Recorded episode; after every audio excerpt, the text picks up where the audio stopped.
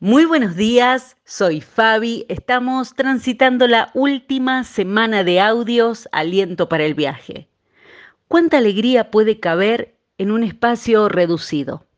Lewis toma esta idea en la última batalla cuando los protagonistas de las crónicas de Narnia se ven obligados a subir una especie de cerro y entrar por la puerta de un pequeño y oscuro establo. Tyrion, el último rey de Narnia, Volvió a mirar a su alrededor, dice el relato, y apenas podía creer lo que veía. Allí estaba el cielo azul y el campo cubierto de hierba que se extendía hasta donde alcanzaba la vista en todas las direcciones. Y sus amigos, todos estaban sonrientes. Parece, dijo Tirian, sonriendo también, que el establo visto desde adentro y el establo visto desde afuera son dos lugares totalmente diferentes. Sí, dijo Lucía, también en nuestro mundo, un establo alguna vez tuvo algo adentro más inmensamente grande que nuestro mundo ahí afuera. Y hay temporadas en que la certeza se nos vuelve resbaladiza. Es como si viéramos girar con propósito el mundo de otros cuando sentimos que el nuestro se ha detenido. Sin embargo, la historia de Dios con nosotros nos regala cada día experiencias de gozo desprevenido. ¿Estaremos nosotros atentos a vivirlo?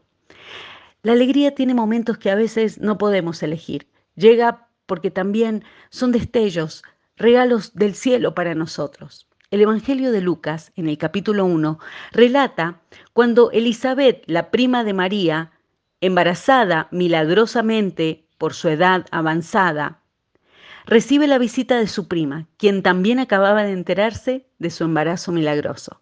Entonces, dice el relato del Evangelio, tan pronto como Elizabeth oyó el saludo de María, la criatura saltó en su vientre y fue llena del Espíritu Santo.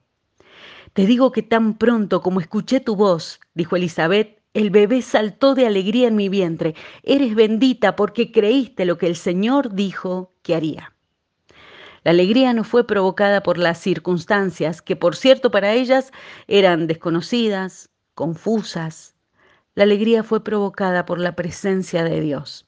Y el recordatorio para nuestro corazón hoy es que la alegría no es ausencia de incertidumbre, de dudas, de desconcierto. De hecho, esto nos muestra que el gozo existe a pesar de ello. Bienaventurados los que esperamos con esperanza que nazca algo nuevo de Dios hoy en nosotros. Dios bendiga a quienes creen que lo que hay dentro nuestro es mucho más poderoso y victorioso que las batallas que tenemos que librar ahí afuera.